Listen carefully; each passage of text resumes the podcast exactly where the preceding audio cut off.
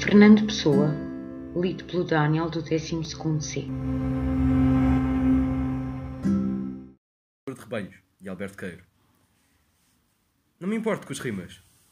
Raras vezes há duas árvores iguais, uma ao lado da outra. Penso e escrevo como as flores têm cor, mas com menos perfeição no meu modo de exprimir-me, porque me falta a simplicidade divina de ser todo só o meu exterior. Olho e comovo-me. Comovo-me como a água corre quando o chão é inclinado. E a minha poesia é natural, como levantar-se o vento.